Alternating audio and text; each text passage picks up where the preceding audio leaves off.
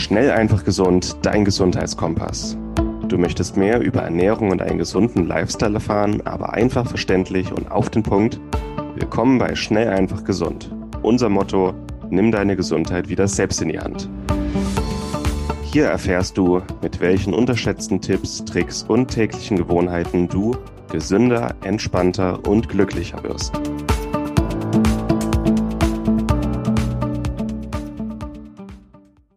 Heutige Episode wird dir präsentiert von Norsan. Norsan, ehemals San Omega, hat sich auf die Produktion und Entwicklung hochwertiger Omega-3-Öle spezialisiert. Du findest die Öle aus Fisch oder aus Algen, wenn du es gerne vegan haben möchtest, in hochwertigen Kapseln oder als ganze Öle mit einem sehr guten Preis-Leistungs-Verhältnis. Bei herkömmlichen Fischölen aus der Drogerie oder dem Supermarkt ist das Problem, dass die Fischöle meistens schon ranzig sind, bevor sie im Regal landen.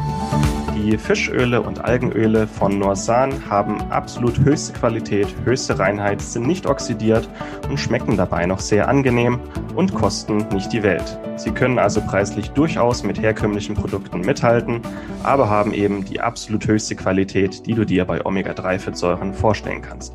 Wir bei Schnellfach Gesund sind hohe Fans von Omega-3-Fettsäuren und nutzen sie aufgrund ihrer entzündungslindernden Eigenschaften für alles Mögliche rund um die Gesundheit, die Gesunderhaltung und die Prävention. Mit dem Rabattcode EM803 sparst du 15% auf deine erste Bestellung bei Norsan. Besonders empfehlen können wir das Omega-3 Total mit Omega-3-Fettsäuren aus dem ganzen Fisch sowie Omega-3 Vegan mit hochkonzentrierten Omega-3-Fettsäuren aus Algen.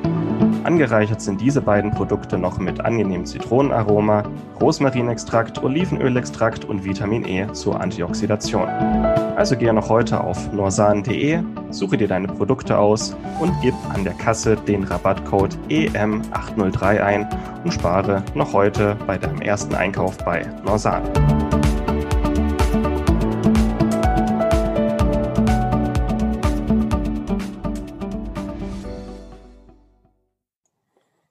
Herzlich willkommen zu dieser neuen Episode. Mein Name ist Martin Krowicki und ich bin heute Abend wieder hier mit Martin Auerswald. Hallo Martin. Grüß dich Martin, hi. Hi.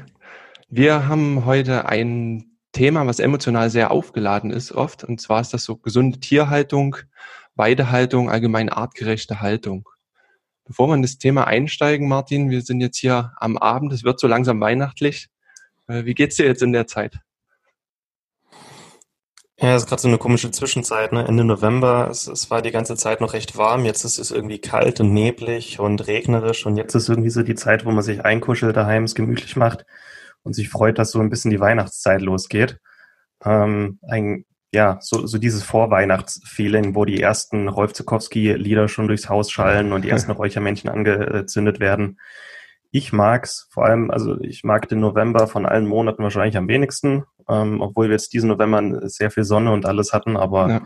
ich mag's dann immer, wenn, wenn er, wenn er rum ist. Einfach weil jetzt dieses kalte, neblige, nasse, das mag ich nicht. Erst wenn die Weihnachtszeit losgeht und das Weihnachten im Vordergrund steht, dann ist für mich eigentlich die Zeit, wo es gemütlich wird.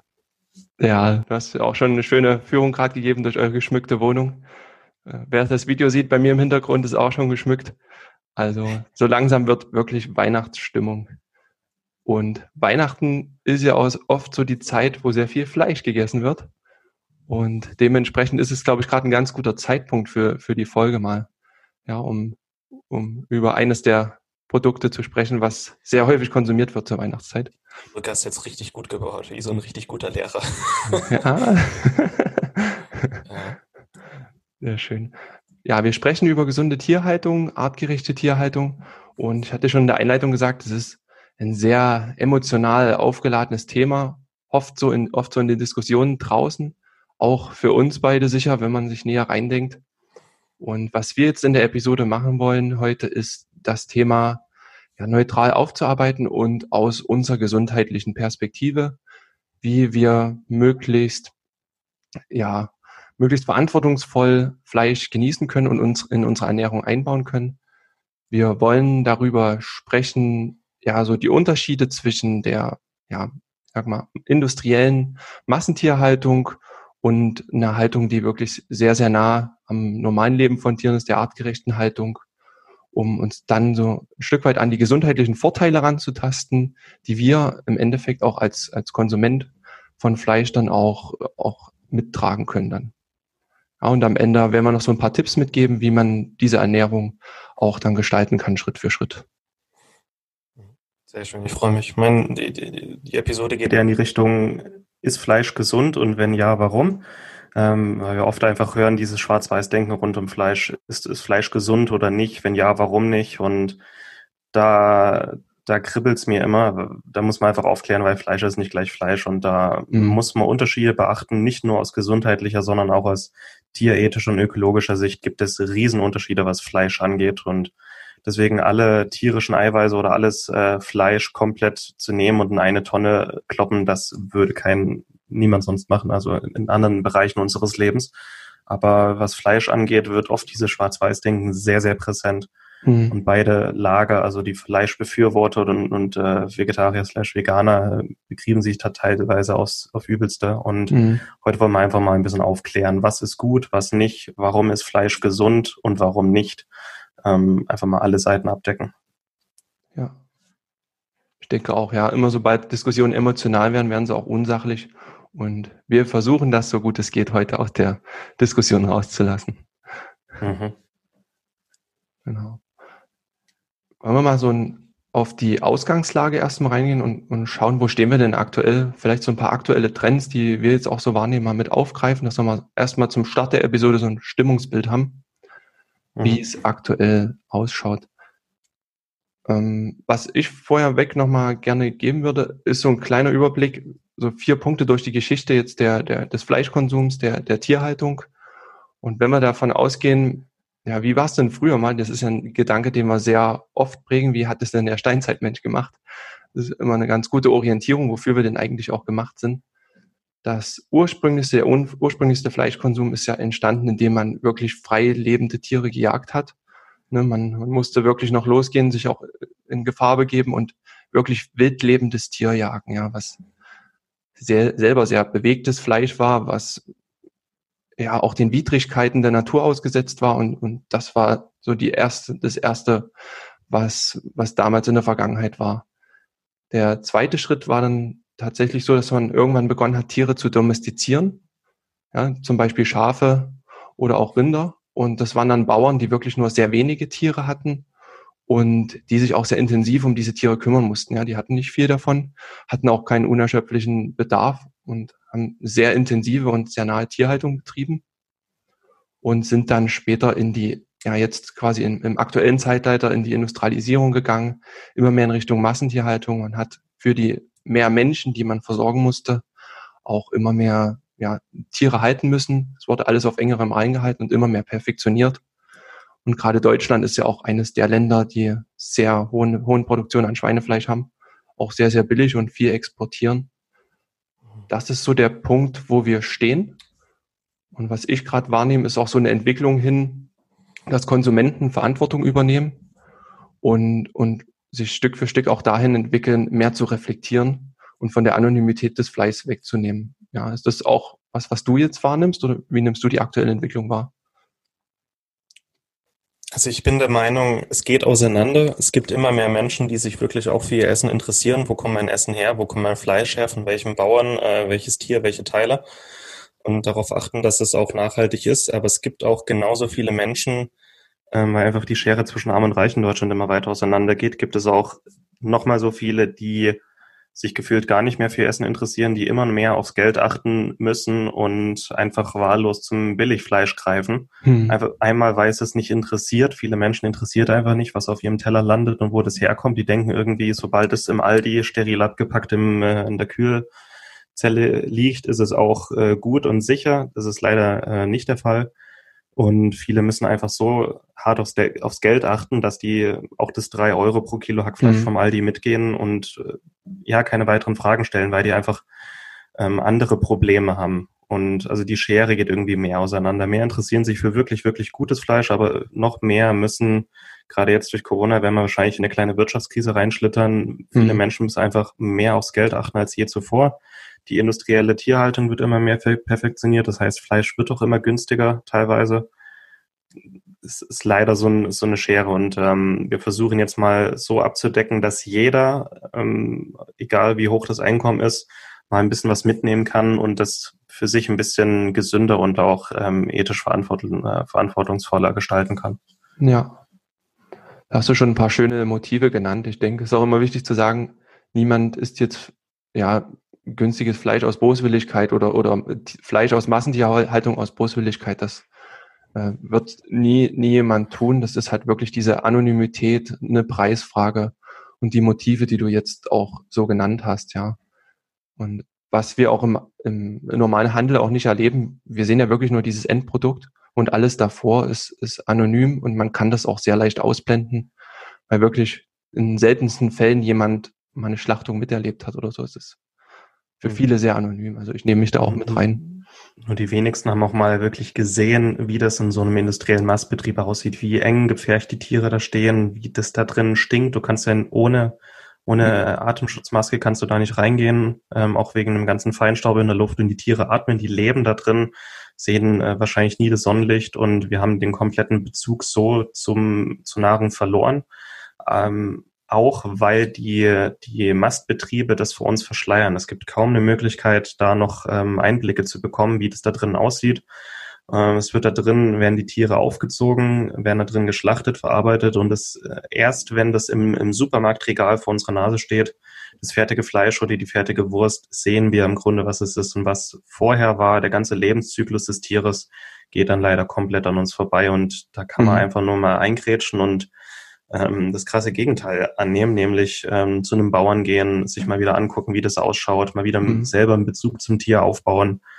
Ähm, ja, teilweise sagt man irgendwie, es ist in unserer eigenen Verantwortung, sich um, um darum zu kümmern, wo unser Essen herkommt, aber die meisten oder viele Menschen interessiert das halt einfach nicht oder die können das nicht. Und solange die Politik bestimmte Rahmenbedingungen vorgibt, die die industrielle ähm, Tierhaltung ermöglichen, wird es auch immer Unternehmen geben, die das ausnutzen oder durchführen. Das heißt, einmal geht natürlich immer Verantwortung von uns als Konsumenten aus, aber es sollte auch mehr Eigenverantwortung ähm, vom Staat ausgehen, das so zu regulieren, dass bestimmte Haltungsformen einfach nicht mehr möglich gemacht werden und hm das ist leider aktuell nicht der Fall, weil da gut, äh, auch eine gute Lobby dahinter steht. Ja, ja, das braucht wirklich leider einen langen Atem, so wie man es mitkriegt. Ja, es ist sehr, sehr stockend, wie das vorwärts geht. Ein großes Problem ist meiner Ansicht nach auch das ganze Marketing dahinter. Ja, also wenn man jetzt eine Fleischpackung da äh, kauft und oft suggeriert wird, das ist jetzt von grünen Wiesen, von Schönhöfen,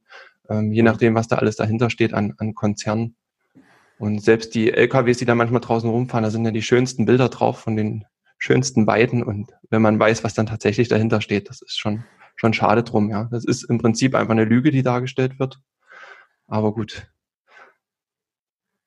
die, die, die nutzen halt so Grauzonen aus. Ne? Also mhm. du kannst ähm, natürlich den krassesten Geflügelmastbetrieb überhaupt machen. Die, die haben Dinger in, in Käfige stecken mit Antibiotika vollpumpen und Kraftfutter und kannst dich dann als Unternehmen Wiesenhof nennen. Also äh, zum Beispiel oder Gut Brandenburg oder wie sie alle heißen. Ne? Das, oder, oder Mühle, Mühle XY. Ja. Ähm, das ist halt, das ist Verschleierung. Und noch krasser wird die Verschleierung, wenn dann ähm, bei Milch fällt mir das oft auf, dass dann gentechnikfrei draufsteht. Mhm. Als ob das ein Vorteil ist, dass diese Milch gentechnikfrei ist. Ähm, das soll irgendwie als was Positives gewertet werden. Das ganze Produkt soll dadurch positiv gewerteter werden. Und es wird verschleiert, wo das Produkt eigentlich herkommt, ähm, nämlich von Mastbetrieben, die im Grunde genau das Gegenteil verkörpern von dem, was wir ähm, eigentlich befürworten sollten. Und wenn wir mit dieser Episode auch noch ein paar Menschen äh, dazu umstimmen können, wieder ein bisschen nachhaltiger und verantwortungsbewusster zu entscheiden, dann haben wir, denke ich, da schon unser Ziel erreicht. Ja, denke ich auch auf jeden Fall. Ich würde sagen, bevor wir mal so richtig in das Thema artgerechte Tierhaltung allgemein einsteigen und warum es für uns gesund ist, überhaupt erstmal, was ist denn unsere Position, Martin? Ist Fleisch oder Tier allgemein, also lass uns da kurz fassen, ist das gesund? Empfehlen wir das? Ähm, es ist wie mit fast allem im Leben, man kann es richtig, man kann es falsch machen und man kann auf Qualität achten oder auf mhm. Quantität. Und es gibt ein paar Bedingungen, wenn die eingehalten werden, ist Fleisch was Gesundes, ja. Mhm. Und wenn ein paar Bedingungen, andere Bedingungen zum Tragen kommen, dann kann man sagen, dass Fleisch nicht gesund ist. Also es gibt gesundes Fleisch und es gibt ungesundes Fleisch. Man kann es richtig, man kann es falsch machen. Wie in unserer Kaffee-Episode, man kann Kaffee richtig oder falsch machen. Genauso ist es auch ja. mit Fleisch. Ja, das trifft es ganz gut. Ja, ja. Also man kann sagen, dass Fleisch zu einer gesunden Ernährung dazuhören kann, halt maßvoll und mit, mit Respekt dann auch konsumiert, ja. Mhm. Wir werden dann später auch im Zuge, wenn wir die gesunden Vorteile von Weidehaltung, von artgerechter Haltung besprechen, werden wir, wir tauchen ja auch Vorteile von Fleisch, was Fleisch für unsere Ernährung mit bieten kann, taucht dann ja auch nochmal mit auf. Mhm. Ja. Genau. Wenn wir mal so das Optimum sehen, ist es ja oft das Optimum von Tierhaltung, also von, ich sage mal, geführter Tierhaltung, die vom Menschen her angestoßen wird, ist ja Weidehaltung das, worum es am Endeffekt gehen soll und was auch durchaus gesund sein kann. Willst du mal einen Einblick geben, was Weidehaltung bedeutet? Ja. Was wir da schlussendlich als Konsument dann haben? Gerne. Ähm, also Weidehaltung ist so das Gegenteil von industrieller Tierhaltung. Mhm. Weidehaltung, so wie es eigentlich von der Natur gedacht und vom Menschen in den letzten Jahrtausenden gemacht wurde. Und ganz kurz, also Weidehaltung, äh, wenn man das ein bisschen ausweitet, fällt da für mich auch Fisch, Wildfang mit rein. Also mhm. wir reden ja hauptsächlich über Tiere, aber Fisch. Ähm, es gibt auch Massentierhaltung im Meer, das nennt sich Aquakultur ähm, steht im Gegensatz zu Wildfang, so wie der Fisch eigentlich ge ähm, gelebt hat und den dann wild äh, nachhaltig fangen und verspeisen. Aber man kann Fisch auch Massentierhaltung machen und Massentierhaltungsfisch ist teilweise noch ähm, ja ekel, ekelhafter als ähm, ähm, Tiere aus Massentierhaltung. Aber immer wenn wir hier über Weidehaltung sprechen, bitte im Hinterkopf behalten, wir reden auch über, über Fisch und nachhaltigen und ähm, ethisch verantwortungsvollen äh, ja, Fischkonsum. Aber jetzt mal kurz hier auf Weidehaltung. Also Weidehaltung ist auch der Grund, warum Fleisch gesund sein kann. Und nicht nur aus biochemischer Sicht ist das Fleisch am Ende ein ganz anderes. Es ist auch ähm, ökologisch sinnvoll und einfach ethisch und sozial ähm, ja, verantwortungsbewusster. Also dem Tier gegenüber, der Umwelt gegenüber, den Menschen, die es produzieren gegenüber dass ja nicht noch der letzte Euro aus diesen ähm, ja, Arbeitsmenschen rausgequetscht wird. Mhm. Ähm, Weidehaltung ist eigentlich so, wie unsere Welt noch sein sollte und so, wie es eigentlich ähm, unser, unser Fleischkonsum aussehen sollte. Was bedeutet äh, Weidehaltung? Bedeutet, dass die Tiere so leben, wie es von der Natur vorgesehen ist, beziehungsweise möglichst nah an das rangeht, was ein natürliches, natürlicher Lebensraum von dem Tier bedeutet. Das heißt jetzt nicht, dass wir unsere Schweine freilassen und wieder ähm, ja, einfach in den Wald schicken und dann irgendwann mit äh, den Jäger reinschicken, sondern klar eingezäunt auf einem, auf einem Gebiet, aber ähm, im Vergleich zu einem Käfig ähm, kann das Schweinchen halt auf einer großen Weide, ähm, hat genug Auslauf, hat natürliches Licht, also in, in den meisten Zuchtbetrieben ähm, ist kein Tageslicht. Ähm, die Tiere sehen äh, wahrscheinlich im Laufe ihres Lebens nicht einmal die Sonne. Die Tiere haben in so einem großen Freilandgehege genug ähm, Platz, ähm, haben Rückzugsmöglichkeiten, also die haben nicht nur genug ähm, ähm, genug Platz, um zu erkunden, um zu spielen, um sich auszulaufen, zu bewegen, sondern die haben auch Rückzugsmöglichkeiten. Äh, Tiere sind, Tiere brauchen auch immer was, wo sie sich, falls sie sich gerade unwohl fühlen ähm, oder Gefahr wittern, wo sie sich hm. zurückziehen können. Also ein kleines Hütchen oder so, ähm, jedes, jedes Tier hat nochmal eigene Bedürfnisse. Also Schweine suhlen sich einfach gerne im Schlamm, weil es sie abkühlt und weil es sie von Parasiten befreit. Ähm, in, eine, in einem Mastbetrieb ohne diese kleinen Schlammpfützen, was haben die Tiere dann entsprechend? Parasiten. Also ähm, mhm. sollte möglichst dem, dem natürlichen, der natürlichen Umwelt des Tieres auch nachgeahmt werden. Ähm, wenn die plötzlich frei in so einer Herde umherziehen können, ähm, können die auch soziale Triebe entwickeln. In einem Käfig geht es nicht, in, einer freien, in einem freien Gehege schon.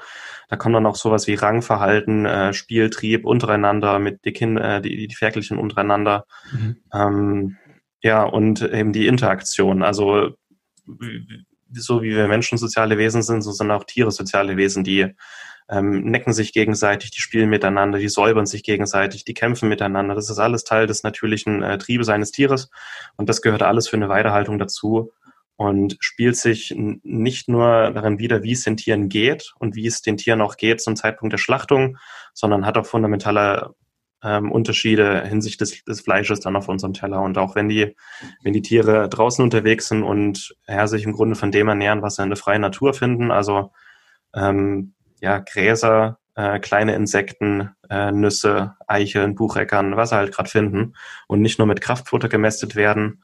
Das heißt, ein natürliches Essen haben sie ganz andere Bausteine und lagern auch ganz andere Nährstoffe in ihr Fleisch ein, als wenn sie nur mit Soja und Weizen und Mais gefüttert werden. Ähm, die haben natürlich draußen die Möglichkeit, ein gesundes Immunsystem auszubilden. Das heißt, die werden auch weniger auf Antibiotika mhm. ähm, angewiesen sein. Ähm, die bekommen vor allem auch viel Zeit, um zu wachsen. Und wenn ein Tier ausreichend Zeit hat, ähm, klar ist das Fleisch am Ende teurer, aber die müssen halt auch nicht mit Wachstumshormonen vollgepumpt werden. Also die ähm, sind, ja, ähm, den Tieren geht es dadurch auch besser. Zum Beispiel, ähm, weiß nicht, ob du schon mal da Dokus gesehen hast, die, die modernen Puten, die nur dafür gezüchtet werden, maximal Brustfleisch anzusetzen. Mhm. Die haben, die haben so riesige Brüste und so schwache Beine, die können sich aus eigener Kraft teilweise nicht auf den, auf den, äh, auf den Füßen halten, die brechen zusammen.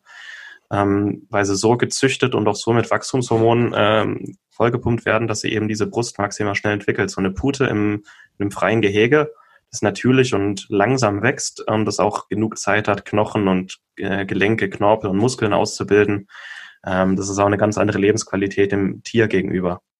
Ähm, hm. Ja, und das waren jetzt hauptsächlich so biologische Argumente, wie Weidehaltung aussehen sollte und was es für Vorteile hat.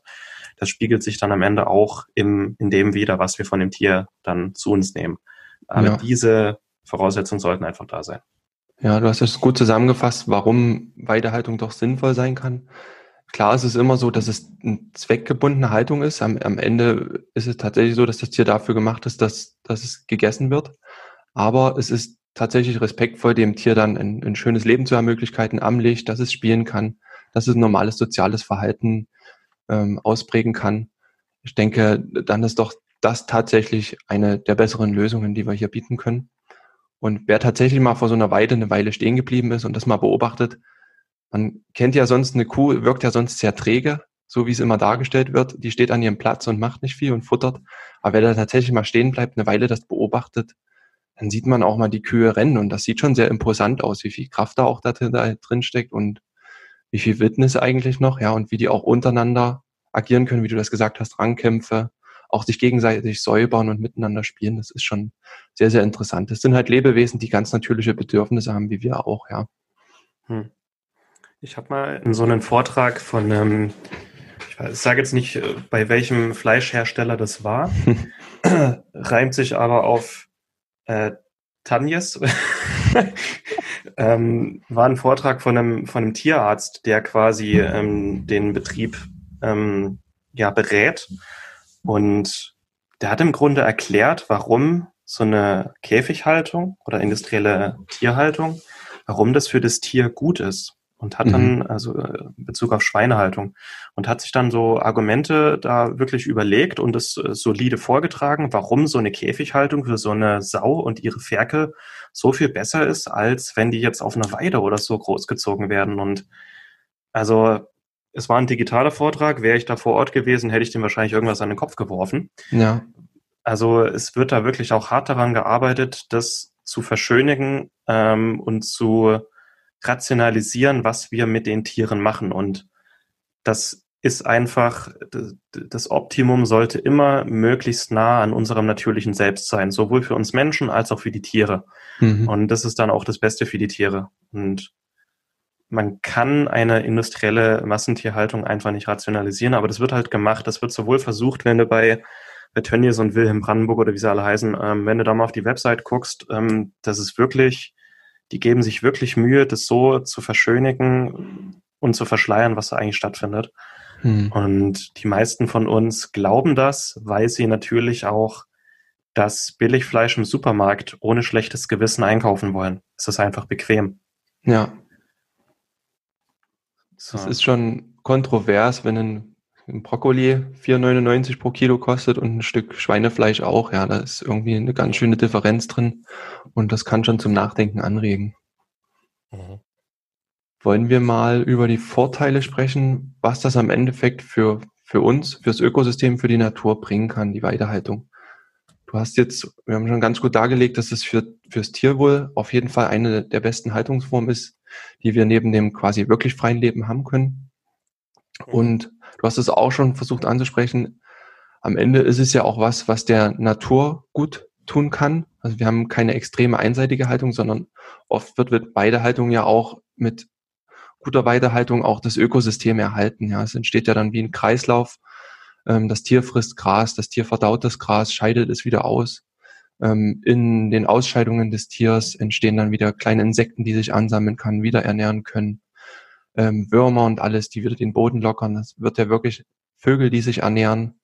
Das ist ja wirklich ein rundum Kreislauf, der mit guter Weidehaltung, da gibt es ja wirklich sehr gute Konzepte, ähm, der da aufrechterhalten wird. Ne? Also ich denke, mhm. man kann mit Weidehaltung auch der Natur was Gutes tun, ja.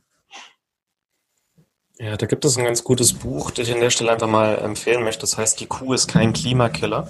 Mhm. Und da wird erklärt, warum einmal Fleisch nicht der Grund dafür ist, dass wir unsere Umwelt äh, zugrunde richten, ähm, wird dargelegt, warum das Problem wirklich an industriellen Tierhaltung liegt und warum ähm, artgerechte Tierhaltung, also gute Weiterhaltung, eigentlich die Lösung für viele der Probleme sein kann, wie wir sie aktuell ähm, ja, beobachten. Beispiel in einem industriellen Mastbetrieb, die Tiere werden mit Kraftfutter vollgepumpt, ähm, das Kraftfutter Soja, dafür werden Regenwälder abgeholzt, klar. Das Problem oder genmanipulierter Mais aus den USA importiert, das Problem haben wir bei Weidehaltung nicht, weil die Grundlage dafür, dass die Tiere ernährt werden, bietet die Weide selbst. Und wenn die Tiere doch mal zugefüttert werden müssen mit äh, bestimmtem Futter, dann, ähm, wenn es gute Weiterhaltung ist, auch nur biologisches Futter, das der Bauer selber angebaut hat. Hm. Und dann auch nichts, ähm, nix, was irgendwie von weit her importiert wurde. Die, so viele Bauern können sich das gar nicht leisten, irgendwie Soja aus ähm, Brasilien zu importieren.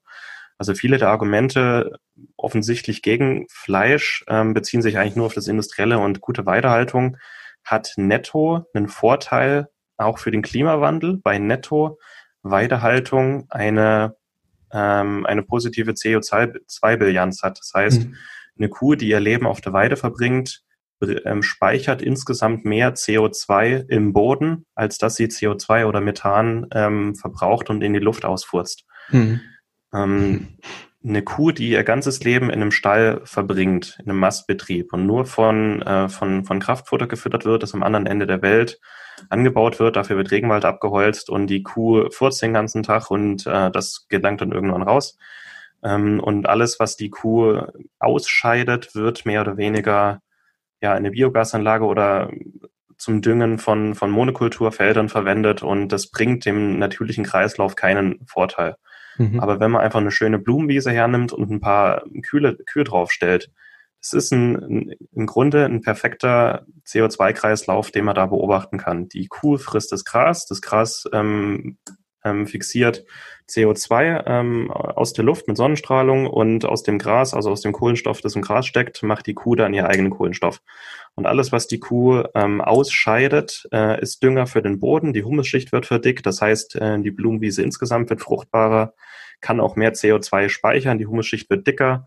Und alles, was die Kuh im Grunde im Laufe ihres Lebens ausfurzt an Methan, das ist immer noch weniger in der Summe als das, was die Kuh dem Boden an Humus zurückgibt. Mhm. Also so eine gute Weidehaltung ist eher ähm, ja, ein Vorteil, was die CO2-Bilanz angeht.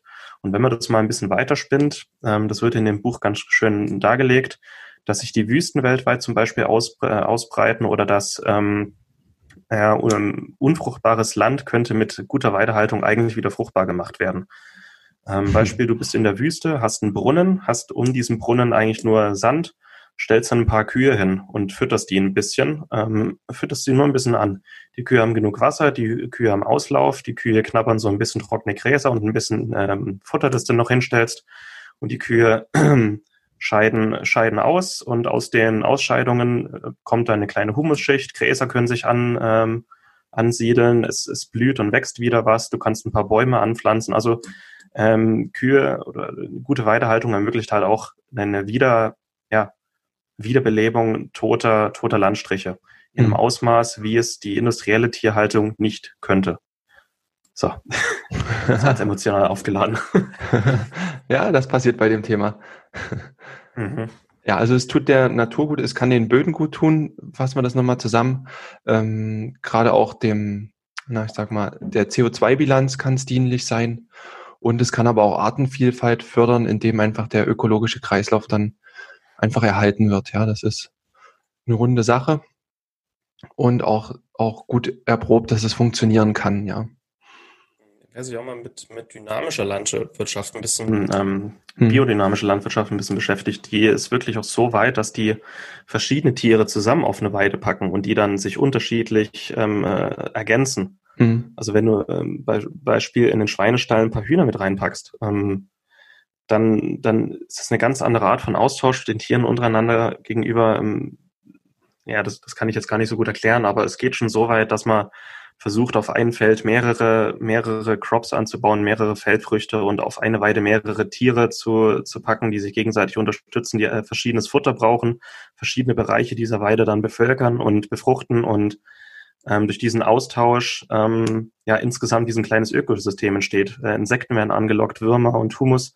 Mhm. Äh, Würmer werden ähm, im Boden ähm, ja, ähm, unterstützt. Äh, Vögel kommen und, und fressen im Grunde die Samen, die die Tiere wieder ausscheiden. Ja. Also es, ja, es geht immer weiter und äh, Tiere beziehungsweise artgerechte Tierhaltung ist ein fester Bestandteil einer, einer guten und sinnvollen Landwirtschaft, die uns am Ende auch ernährt. Ja, auf jeden Fall. Ich habe das auch in der Doku gesehen, gerade mit diesen mehreren Tieren halten. Und wenn man auch Hühner wirklich mit zwischen Rindern gehalten hat, dass, dass die auch die Fliegenlast reduzieren konnten, indem die einfach diese kleinen Larven dann schon aus den Exkrementen dann mit rausgepickt haben, ja. Genau. Das hilft den Kühen dann und ist am Ende auch eine runde Sache wieder. Ja, darauf wollte ich hinaus. Ähm, ich glaube, die Doku hieß unsere große kleine Farm. Ja, wundervolle Doku. Ja, kann man, das müssen wir unbedingt mit in die Shownotes stellen. Die ist wirklich gut. Ja, ja. Auf jeden Fall. Und gerade das Beispiel, also es waren überall Fliegen und ich, ich, ich weiß, äh, ich war in Australien auf einer Kuhfarm und Fliegen sind überall. Aber wenn man Hühner mit draufpackt auf die, auf die Kuhweide, dann, dann gibt es auf einmal keine Fliegen mehr. Also man kann wirklich Probleme damit lösen, indem man äh, wieder so ein Stückchen Natürlichkeit in die Landwirtschaft integriert. Das ist wirklich die Natur löst diese ganzen Probleme, die wir Menschen durch unser verkopftes industrielles Kommerzdenken im Grunde verursachen. So. Ja. Echt schön. Ähm, so, jetzt haben wir ganz viel über, über Öko-Sachen geredet und äh, Sozial- und Tierethik. Ja, also doch, ja, passiert. jetzt reden wir mal ein bisschen darüber, warum das Fleisch, das aus einer guten Weidehaltung dann kommt, warum ist dieses Fleisch gesund? Warum? Ja, es gibt recht viele Vergleiche zwischen, zwischen Massen, Massentierhaltung, Fleisch und, und Weidefleisch, was am Ende die Nährstoffbilanz angeht. Ich würde zuerst auch auf Nährstoffe eingehen. Der größte Pluspunkt äh, sind die Omega-3-Fettsäuren tatsächlich. Also dieses wild gefütterte Weidefleisch hat ein besseres Omega-6 zu Omega-3-Verhältnis. Ja, das heißt, das ist geringer. Äh, Studien haben gezeigt, dass dieses Stallhaltungfleisch, so nenne ich es jetzt mal, ähm, Verhältnis von 10 zu 1 hat und Weidefleisch liegt fast oder ja direkt am Optimum, liegt so bei 2 zu 1 bis 3 zu 1, das Omega-6 zu Omega-3-Verhältnis was wirklich eine gute Sache ist. Das ist ein Verhältnis, was wir auch in unserem Körper anstreben sollten, anstreben wollen. Man sieht ganz gut, wenn ein Tier gesund lebt, dann kann es dieses Verhältnis auch ja, ganz alleine erreichen, ja. Und natürlich, wenn wir das Fleisch dann konsumieren, profitieren wir ebenso von dieser Fettsäurenbilanz, ja. Äh, Richtung, in Richtung Fettsäuren hat es noch ganz andere Vorteile. Also Transfettsäuren sind, sind reduziert. Es hat allgemein, muss man auch dazu sagen, Weidefleisch hat, ist weniger fettreich. Es ist deutlich bewegter auch. Ne, nicht so sehr durchzogen mit Fetten. Das kann je nach Gourmet manchmal auch negativ dann sein. Aber nichtsdestotrotz vom Fettsäureprofil ist es deutlich besser. Ähm, genau. Und es hat auch einen hohen Anteil von ähm, CLA. Äh, hilf mir nochmal, das ist konjugierte Linolsäure, ne? Genau. Die ja auch mit gesundheitlichen Vorteilen in, in Verbindung ist, äh, zum Beispiel mit einer Wirksamkeit, also präventiv bei bestimmten Krebs Krebserkrankungen. Weißt du da noch mehr zu, zu der Fettsäure? Ja, die wird oft äh, also als Fettburner verkauft. Die kann im Grunde den Stoffwechsel anregen und die Fettverbrennung unterstützen, aber das heißt jetzt nicht, dass ich isolierte CLA zu mir nehmen sollte, sondern eher auf, ähm, auf anständiges Fleisch achten sollte. Aber mhm. in die Richtung, es kann auch die Thermogenese im Körper fördern, also die, die Wärmebildung mhm. im braunen Fettgewebe. Ja. Ja, also ein Vorteil auf jeden Fall. Allgemein ein besseres Fettsäureprofil ist verbunden mit einer besseren Herzgesundheit, äh, unterstützt eine normale Hirnfunktion und allgemein ein gesundes Wachstum von Zellen oder ein gesunder Schutz von Zellen. Und deswegen ist schon mal allein aus diesem Gesichtspunkt Fettsäureprofil Weidehaltung die deutlich bessere. Und durch einen geringeren Gehalt an Transfettsäuren, äh, den sonst Massentierhaltungsfleisch hat, äh, haben wir auch weniger Entzündungs, Entzündungsbotenstoffe, Entzündungsstoffe in unserer Ernährung drin, wenn wir mehr Weidefleisch konsumieren, ja, als dieses Fleisch aus Massentierhaltung. Dann gibt es auch noch ein paar andere Studien, die mal den, den Nährstoffgehalt untersucht haben. Was auch gezeigt wird, ist, dass mehr Vitamine enthalten sein können in dem Fleisch. Das ist zum Beispiel Vitamin A, was sehr, sehr wichtig ist. Oder auch einige B-Vitamine, also Vitamin B1 Thyamin und Vitamin B2 Riboflavin, die da deutlich besser wegkommen und einen deutlich höheren Gehalt haben. Ja. Und Vitamin E und verschiedene Antioxidantien, Glutathion äh, zum Beispiel, was auch für die Zellgesundheit sehr, sehr gut sein kann, ja. Mhm. Warum ist das Ganze so? Einerseits, weil die Tiere natürlich bewegt haben, bewegt wurden, dadurch einen, einen viel gesünderen Stoffwechsel auch haben, weil der deutlich angeregter ist, eine deutlich höhere Vielfalt hat und weil auch die Nahrungsqualität durch das Gras auch recht hoch ist. Ja, das, das kann man auch dazu sagen. Und es hängt auch davon ab, von der Qualität des Bodens, auf dem das Gras wächst. Die Qualität erhöht sich natürlich, wie du vorhin schon schön dargestellt hast, wenn viel Humus gebildet wird, wenn das ein längerer Kreislauf ist, der sehr, sehr natürlich ist. Und dann wird auch im Endeffekt das, das Endprodukt dann immer besser. Und ich denke, es hat auch einen Vorteil, wenn die Tiere, wenn die draußen sind, das ist auch das Gute, haben die die ganz natürlichen Umweltreize, also die haben Kälte, Hitze, Regen und sind dem auch ausgesetzt und werden, du hast auch vorhin gesagt, die haben ein stärkeres Immunsystem, die werden dadurch auch deutlich robuster und, und weniger anfällig sein. Ne? Weiterer Vorteil, also Weidehaltungsfleisch, das nicht mit Antibiotika behandelt werden muss, also die Tiere nicht. Mhm. Ähm, es ist natürlich immer Reste von oder Spuren von Antibiotika am Ende im Fleisch enthalten, also bei, bei konventionellem Fleisch. Und es ist zwar nicht so viel, als dass wir da täglich eine Antibiotikatherapie einnehmen, mhm. aber es beeinflusst unsere Darmflora und auch unseren Stoffwechsel schon sehr stark, weil Antibiotika natürlich einmal unsere Darmflora angreifen aber manche Antibiotika ähm, auch unsere Mitochondrien angreifen. Also die, die Zellkraftwerke in unseren Zellen waren ja auch früher mal ähm, ähm, Bakterien. Und manche Antibiotika schädigen nachweislich auch unsere Mitochondrien. Und so wird in, in einigen Studien auch das konventionelle Fleisch mit, mit Übergewicht in Verbindung gebracht und mit mhm. entzündlichen Darmerkrankungen. Weil einmal der Stoffwechsel beeinträchtigt ist, also die weniger Energieverbrauch, ähm, die Leute nehmen schneller zu und ähm, die Darmflora weniger ausgeglichen ist. Das heißt, entzündliche Darmerkrankungen auch häufiger vorkommen. Also es sind auch diese Sachen. Und ich denke insgesamt viele, viele Sachen, ähm, auf die wir, die wir jetzt gar nicht einfach greifen können, es sind da trotzdem noch die, die auch begründen, warum Weidefleisch äh, doch besser und gesünder ist. Also vieles von dem, was wir hier beschreiben, kann man äh, biochemisch jetzt noch nicht einwandfrei erklären, aber man weiß, dass es da ist. Und ich denke, die Gründe, die wir jetzt genannt haben, reichen schon mal aus. Also es ist nicht nur aus, aus ähm, ökologischer und ethischer Sicht ein Unterschied, sondern auch gesundheitlich.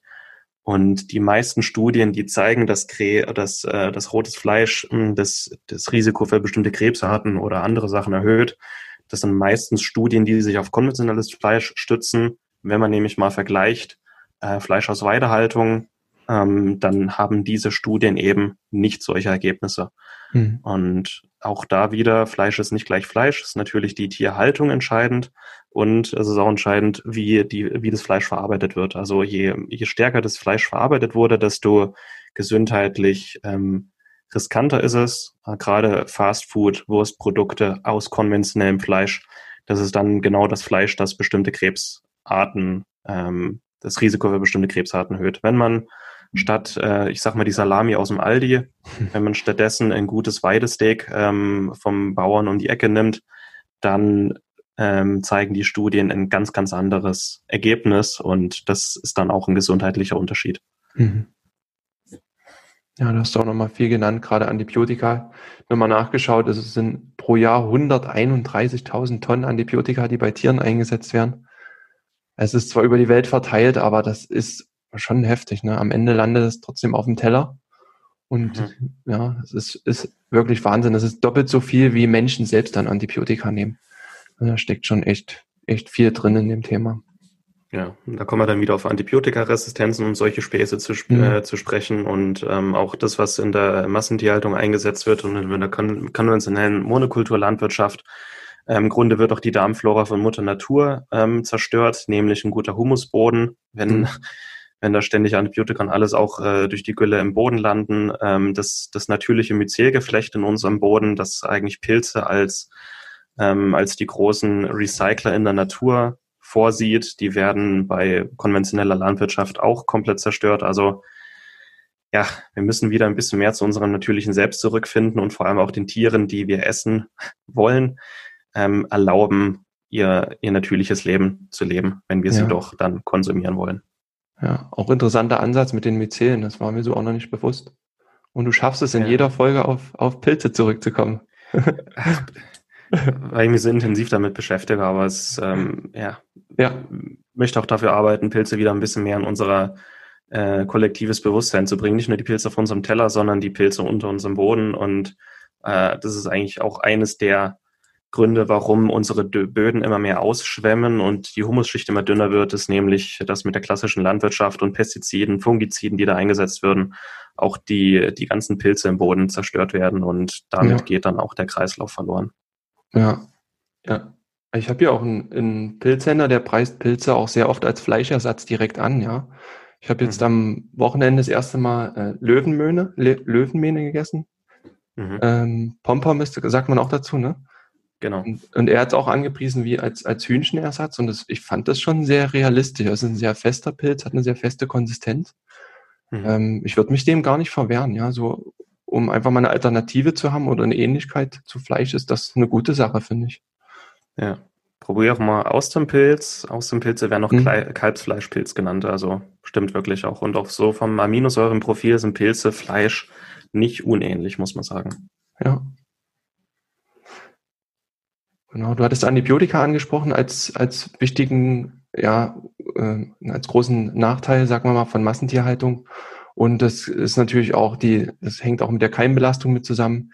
Die Tiere stehen meist sehr lange in ihren eigenen Exkrementen und dadurch entwickeln sich natürlich auch äh, deutlich mehr Bakterien, was auch wirklich in Untersuchungen, Laboruntersuchungen gut nachgewiesen werden äh, konnte, äh, dass da Escherichia coli etc., dass das deutlich mehr ähm, bei so einer Fleischhaltung dann mit vorhanden ist. Mhm. Ja. Was haben wir noch für Vorteile für unsere Gesundheit, Martin?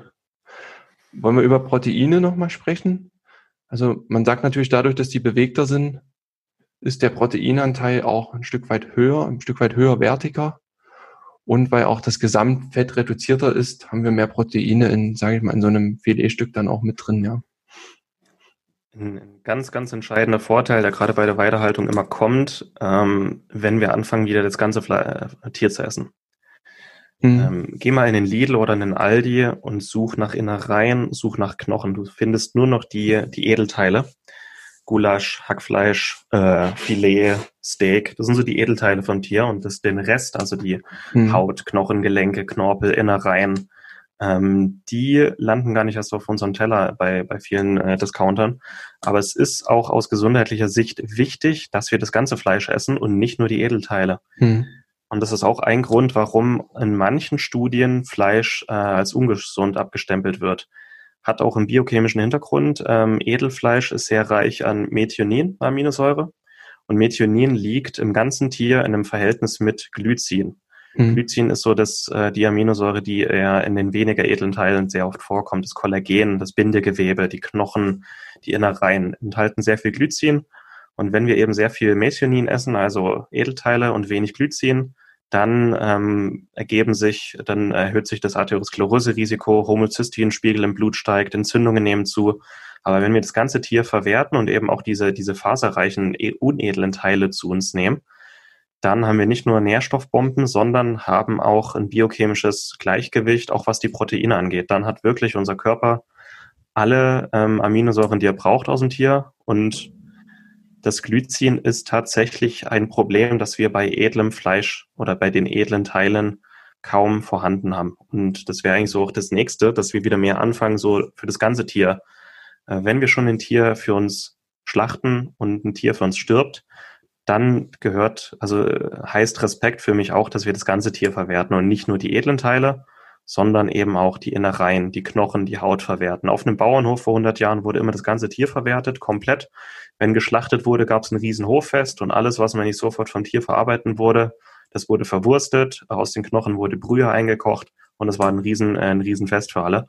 Und heute haben wir auch da diesen Bezug zum Essen verloren und äh, ist eben aus, aus gesundheitlicher und auch dem Tier gegenüber aus äh, Respektgründen einfach sinnvoller, wie das ganze Tier zu verwerten und ich denke, über Innereien und äh, Knochen äh, werden wir noch mal eine eigene Folge machen, ja. aber wieder ein bisschen mehr in die Richtung denken, das ganze Tier zu verwenden und auch, ähm, kommen wir gleich dazu, wenn Fleisch eingekauft wird oder ein Tier eingekauft wird, das ganze Tier wirklich zu verwerten.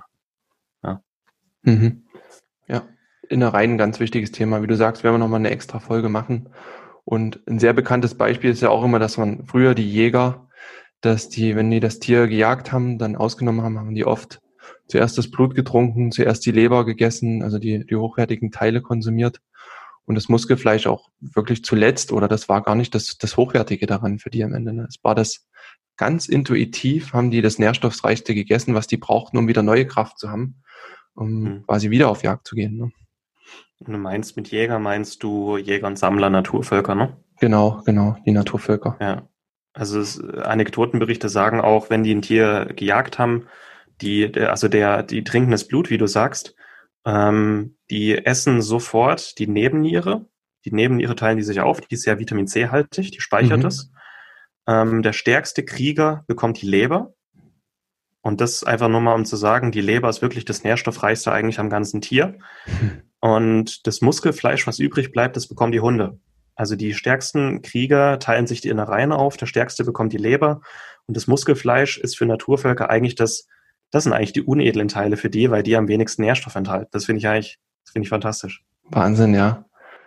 Also an die Bodybuilder, die die Reis- und Hühnchendiät machen, esst mehr Leber. Das essen die stärksten Männer. ja, richtig.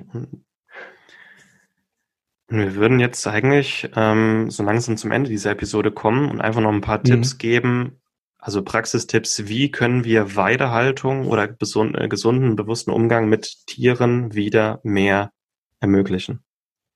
Genau, ja, so ganz im Sinne von schnell einfach gesund noch ein paar schnelle Tipps, die wir jetzt mal zum Mitgeben noch, noch reinpacken wollen, ja. Ich denke, was wir am Anfang auch klargestellt haben oder was ein guter Tipp ist, ist wirklich dieses Bewusstsein erstmal dafür zu entwickeln, was esse ich denn da gerade? Was ist die Geschichte von dem, was ich esse? Und mit diesem Bewusstsein, was entsteht, wird man viel mehr Wert auf Qualität legen, ähm, mehr Genuss auch entwickeln und, und Fleisch viel mehr wertschätzen. Ne? Und dann kommt man auch schon allein dadurch gedanklich weg von diesem Massenverhaltung, viel Fleisch essen zu müssen, sondern es wirklich nur bewusst auch als eine Art Delikatesse, als was Besonderes zu sehen. Das wäre, denke ich, der erste Tipp oder ja, den ersten Kernpunkt, den ich gerne mitgeben würde, ja wirklich Bewusstsein zu entwickeln und es bewusst zu genießen. Genau, und wegzukommen von dieser Fastfood-Kultur, wo wirklich viel Fleisch gegessen wird. Also gruselig war ja diese, diese Chicken Burger für ein Euro Zeit. Also wenn wir davon Stück für Stück wieder wegkommen, ist da schon viel geholfen. Mhm. Ähnlich wie beim Kaffee eigentlich in anderen äh, ja, mhm. Genussmitteln mehr auf Qualität achten, weniger auf die Quantität. Und auch gutes Fleisch ist ein bisschen teurer als das drei Euro pro Kilo Hackfleisch aus dem Aldi-Regal, aber ist halt auch gesünder, ist besser für Tier, für Umwelt. Also gutes Fleisch bringt der Umwelt auch wirklich was. Und das, äh, ihr kämpft aktiv gegen den Klimawandel, indem ihr Weidefleisch esst. Ähm, ja, aber tut halt auch was für, für, für Gesundheit und Tierwohl, ne? Wenn man ähm. jetzt sich Fleisch besorgt, ich weiß, du kommst ja durch deine, durch deine Schwiegereltern an, an gutes Fleisch ran, die wirklich auch jetzt als Gastwirte auf Weidehaltung Wert legen. Ähm, wie macht das Otto Normalverbraucher jetzt am besten? Ja, also die meisten werden es jetzt äh, hören und denken sich, Mensch, Weidefleisch wäre toll, aber 30 Euro das Kilo, das kann ich mir halt einfach nicht leisten. Also, ähm, einfachste und wichtigste Tipp, den ich geben kann, und das mache ich selber auch, Sucht euch in eurem jeweiligen, je nachdem, wo ihr wohnt, sucht euch einen Bauer, der selber Tiere hält.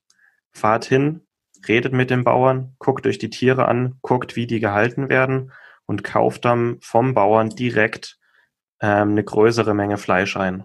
Das ist so, wenn ihr direkt dahin fahrt, nicht zu einem, nicht zu einer Kette, nicht zu einem Biosupermarkt, sondern sucht euch, äh, wenn möglich, fragt auf dem nächsten Wochenmarkt, welche Bauern noch selber Tiere halten und die auch verkaufen.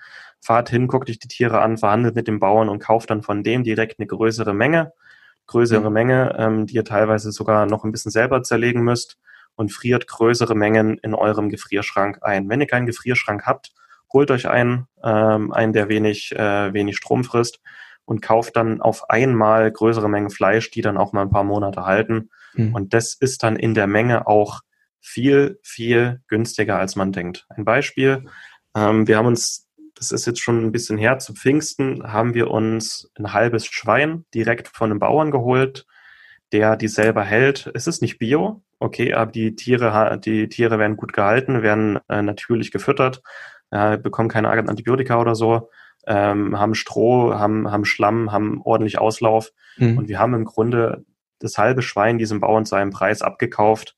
Da, da, das kann mit, äh, vom Preis her auch mit Discounterfleisch mithalten. Also das waren ethisch äh, verantwortliche und glückliche Schweine und äh, haben wir, glaube ich, 40 Kilo von diesem Bauern für 160 Euro abgekauft. Also ein halbes Schwein mhm. für 160 Euro, was sehr wenig ist.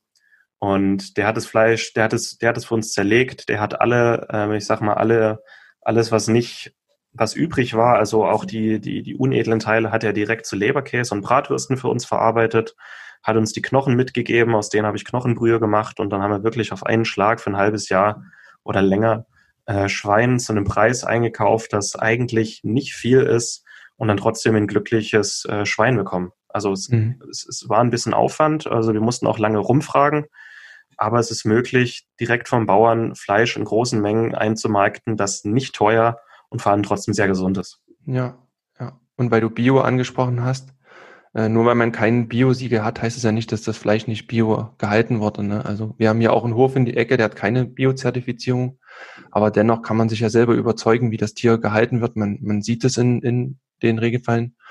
Und wenn man es überhaupt sehen kann, ist das schon mal ein gutes Qualitätsmerkmal, dass der Bauer das auch so zur Verfügung stellt. Ne? Die ja. meisten Höfe haben auch eine immer, immer bessere Internetpräsenz. Da, da seht ihr die Bilder, die haben Tag des offenen Hofes, sage ich mal, da kann man wirklich auch einen guten Eindruck gewinnen. Und man muss einfach mal schauen im Umkreis, wenn man jetzt aus der Stadt kommt. Ähm, jeder hat irgendwelche Höfe um die Stadt drumherum oder auch Wochenmärkte, auf denen dann die regionalen Bauern dann auch ja, eingereist kommen und das direkt frisch verkaufen. Ja. ja. Ja. Genau. Und ich meine, wer das Kleingeld hat, es gibt auch Bio-Supermärkte mittlerweile, die äh, gutes Fleisch verkaufen oder auf mhm. guten Wochenmärkten. Ähm, es, es, es gibt auch Anbieter, wo man quasi ein, ein ganzes Weideschwein oder ein Bio-Weideschwein einkaufen kann. Wer das mhm. Kleingeld hat, gerne, ihr unterstützt da wirklich auch gute Sachen. Und wer das Geld halt nicht hat, der kann trotzdem, wird ein bisschen dauern, kann trotzdem durch ein bisschen rumfragen und raussuchen und rumfahren auch ähm, Hersteller finden, die gutes und günstiges Fleisch ähm, anbieten. Ja, ja, ja, definitiv. Es gibt ja auch verschiedene ähm, Internetangebote auch mittlerweile. Recht bekannt ist dieses Kaufende Kuh oder kaufenschwein.de. Ähm, da wird ja wirklich auch erst das Tier dann auch geschlachtet, wenn die Nachfrage da ist. Also man sieht dann immer, wie viel haben schon bestellt. Also du kannst dich quasi dafür in die Warteliste setzen und das wird erst freigegeben, wenn genug bestellt haben und dann auch wirklich frisch versandt, auch immer in größeren Paketen. Das wäre auch eine Möglichkeit. Man hat zwar immer die Kühlung und den Versand, der da noch mit dranhängt, aber es ist immerhin ein, ein Weg, das Ganze nachhaltiger zu gestalten, wenn man jetzt nicht unbedingt regional so gut an, an eine Quelle rankommt, ja. Mhm. Was auch noch ein mhm. Tipp ist, den ich gern mitgeben würde, man kann ja auch Wildfleisch nutzen. Das ist ja dann wirklich auch sehr wildes Fleisch, sehr, sehr natürlich gehaltenes Fleisch. Und es gibt sehr oft Jäger, die eine eigene Verarbeitung mit dran haben. Also ich habe hier auch einen in der Nähe zum Glück, ähm, der das aus seinem Jagdgebiet dann halt rausholt, rausholen muss und dann einfach weiterverwertet, weiter schlachtet, auch alles Mögliche draus macht. Und den habe ich gefunden, gibt es so eine Seiten Wildbrettsuche oder unter Wildbrett läuft das. Da kann man Anbieter in seiner Region finden und sich das dann auch ganz frisch holen. Da gibt's, äh, selbst wenn ich das hier in meiner Region gefunden habe, findet man das in jeder anderen Region. Sehr schön. Ich meine, Wildfleisch, ich glaube, das ist das, das gesündeste Fleisch überhaupt, das, das geht, weil Wilder können äh, Tiere nicht leben. Ja, genau. genau. Und ja. so nochmal als ganz frischen Tipp jetzt auch von mir, um, weil ich hatte auch Probleme, Innereien in, in, in die Ernährung mit reinzuholen. Äh, das kann man Stück für Stück machen. Ich habe zum Beispiel jetzt, wenn man Chili con Carne macht, das macht man sonst mit, mit Rinderhack oder Schweinehack, das Ganze einfach mit Innereien anzureichern. Das klingt verrückt, aber wenn man da jetzt im Verhältnis von vier zu eins dann Leber mit reinmacht, also vier Stücken Fleisch, sage ich mal, ein Stück Leber, ähm, und das sehr, sehr klein schneidet, dann kann man da auch schon mal den Innereienanteil in seiner Ernährung erhöhen, die Ernährung gesünder steigen äh, und ja, das Lebensmittel der starken Männer mit in seine Ernährung reinholen. Das ist so ein kleiner Trick, den ich jetzt immer noch mache, um das mit reinzuholen, ja. ja mein Trick wäre Fleischwolf. Also wer einen Fleischwolf hat, ah, ja. einfach ein Drittel oder ein Viertel vom normalen Fleisch äh, Leber mit unterjubeln. Das schmeckt man am Ende ja nicht raus. So kann man auch den Kindern, weil Kinder stehen einfach auf Hackfleisch, ja. so kann man auch den Kindern ein bisschen Leber unterjubeln.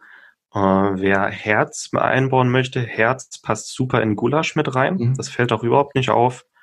Ja, also gerade Leber mehr in den Alltag einbauen, äh, super Sache. Ja, ja. Und was man vielleicht noch hinzufügen könnte, so gesunder Fleischkonsum, äh, kein Fastfood, also sollte generell eine gesunde Ernährung keine Rolle spielen, aber kein Fastfood. Wurstprodukte möglichst reduzieren, gerade so konventionelle Wurstprodukte.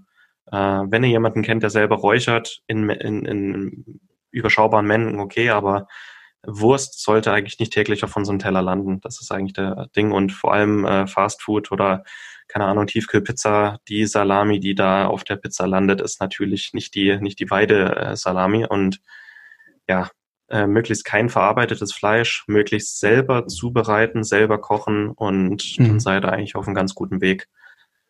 Mhm. Und so ganz am Ende noch ein Kommentar zu, zur Aquakultur. Also wir haben jetzt hauptsächlich über Tierhaltung gesprochen.